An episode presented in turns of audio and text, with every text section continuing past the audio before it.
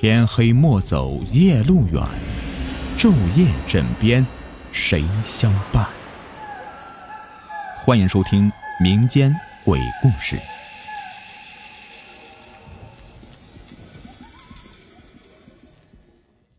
今天故事名字叫做《拿鞋师》。传说明朝的万历年间，便宜城郊有位神汉叫莫爷，因为精通这驱精降怪的法术，拿鞋非常灵验，因此名声大振，人称拿鞋师。莫爷本想将自己的一身技艺传给儿子莫小，不料莫小对那些神神叨叨的东西不感兴趣，倒是对干木匠活特起劲儿。莫爷软硬兼施，终也拗不过莫小，只好给他寻了一个技艺高超的师傅学木匠活。莫爷暗地里嘱咐师傅，要好好的为难一下这小子，他尝到苦头了，自然就会回心转意，跟老爹学拿鞋的本事。不料，无论师傅怎样严厉，这莫小硬是一声不吭，所有的磨难都挨了过来。木匠行里有句话：“学艺三年学不深，十有八九愁拿奔。”说的是好多初学木匠活的人呢，都对锋利的大奔心存畏惧。可这莫小学了不到两年，一把又沉又锋利的大奔在他的手里呀，挥舞的是虎虎生风，收放自如。即便是甩出去，也是指哪砍哪，让人叫绝。这天。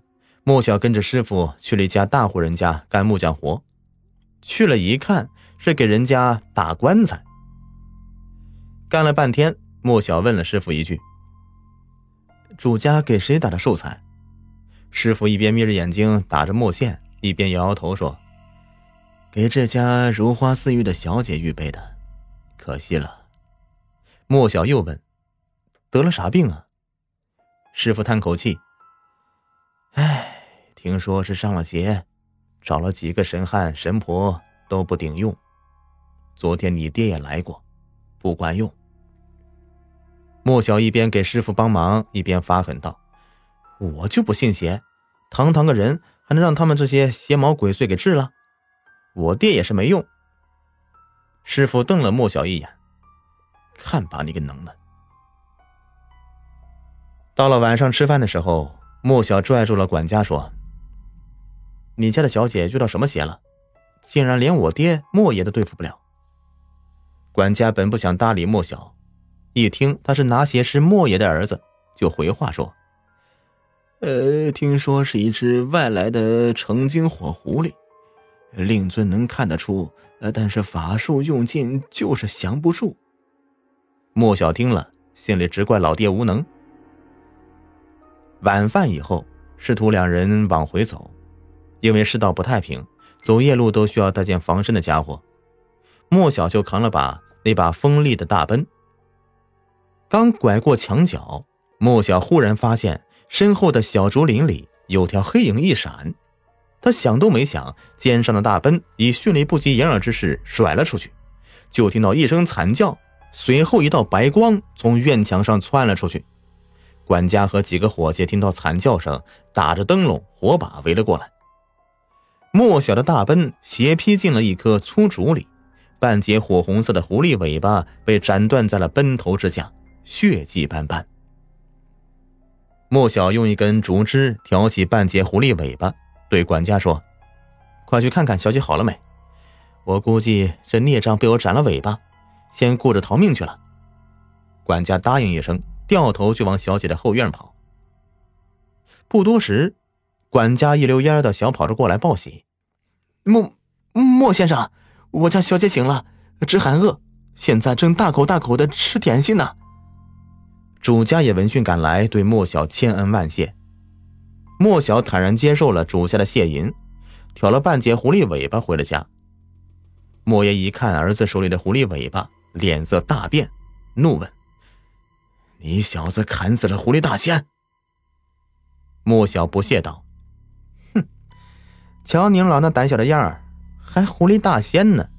就是一个成了精祸害人的孽障。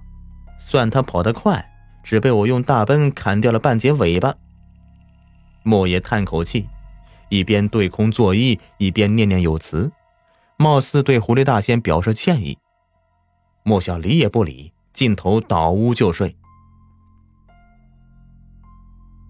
第二天，莫小刚刚醒来，就有人慕名来找他去家里拿鞋。他是一夜成名呢。都说拿鞋是莫爷厉害，没想到他做木匠的儿子莫小比老爹还要厉害。嘿，就这样，谁家再闹精怪之事，莫小只需要扛着大奔去转一圈，好多人家的鬼怪之事就会消失。莫爷慢慢的琢磨透了儿子为啥这么厉害。莫小的师傅让他练眼力，那样干木匠活，横平竖直，一眼就能瞅出来。结果。练眼力，把这小子练得目如闪电，加上他那大奔速度又快又精准，因此一出手就能让精怪受伤。莫言拿鞋几十年，深知这里面的凶险，就劝儿子：精怪和拿鞋师并存并荣，拿鞋时只驱赶不杀生，免结仇怨。可莫小不予理会。莫爷干预不了儿子，常常暗自叹息。几年之后的一天早上，莫爷感到身体不适。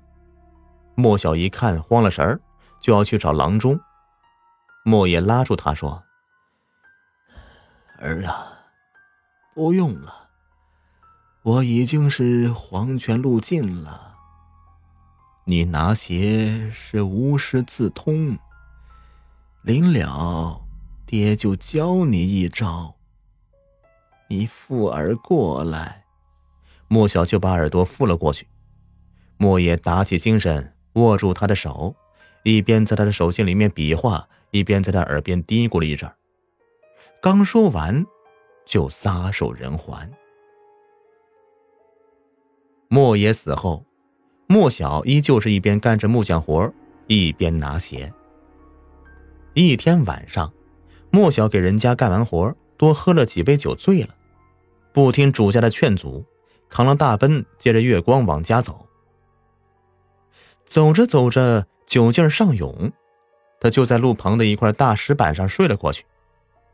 迷迷糊糊之间，有一位老者走过来喊醒他，说：“老朽的家就在附近，家里最近闹狐狸精，儿子整天疯疯癫癫的，老朽特意备了轿子。”本想去莫先生家里请，不想在路上遇到了。莫小一听去拿鞋，推辞不过，就答应了。被人搀扶着上了轿子，随了老者前去。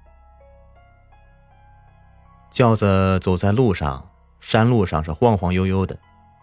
莫小一会儿就睡着了。等他被人喊醒，一条轿帘，发现已经到了一片坟场。借着月光，发现这坟场旁边就是悬崖，根本就没有人家。莫小一机灵，吓得醉意全无，这才发现这事情有些诡异。一摸身边的大奔也不见了，还没等他下轿呢，四周已经响起一片阴森森的笑声。刚下轿，一群人形的精怪就围住了他。这个时候，就听那位老者说道。莫小，大概你已经明白我们是谁了。今晚本可以趁着你睡熟了，把你扔下悬崖，那样你死了也是个糊涂鬼。所以，让你死个明白。莫小懊恼的说着。没想到，今晚醉酒中了你们的圈套，我自认倒霉。那位老者冷冷的说着：“错。凡是家里闹精怪的人家，必有不修德之处。我们也是替天行道，只要他们犯了难，花了钱，晓得为人做事，需怀有敬恕之心就行了。比如那年你砍伤我救的那个小姐，她父亲为富不仁，欺男霸女。”我们让他女儿生病，只是惩戒他。那次，你父亲本可以施法驱赶我们，只是他明白此间的道理，所以故意装作法力不济，袖手旁观呢。说到这里，老者指着一片坟场，话锋一转：“而你不懂行规，只知道凭着蛮力伤害我们仙家。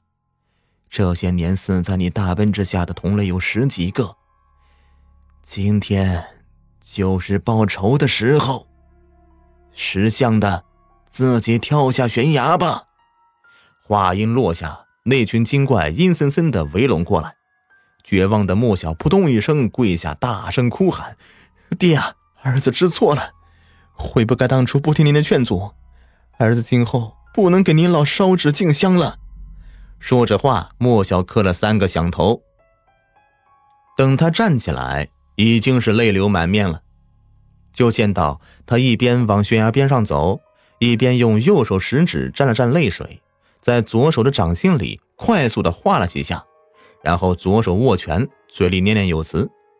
等老者反应过来，已经晚了。只见到莫小在悬崖边上一转身，朝着围拢过来的精怪们一下子张开左拳，一道刺眼的白光飞出来，就听到咔嚓一声，一个炸雷滚过。众精怪当场全被炸死，现出了火狐狸的真身。莫小这一手啊，叫做掌中雷，是爹临死前教给他的自保绝招。遇到危难，只需要用换作无根水的泪水在掌心画符，然后念动咒语，就祭出掌中雷。只是这一招太过阴损，杀敌一千，自损八百。莫小也被震聋了双耳，闪瞎了一目。经此一难，他从此金盆洗手，只专心干木匠活年届八旬，无疾而终。倒是在便宜城，有些人家至今还流传着在家里挂一个大奔模型辟邪的习俗。好了，本期故事已播完，感谢收听。喜欢听雨点讲故事，别忘了点击订阅关注。有月票的送一送，没月票的点点赞，谢谢你们。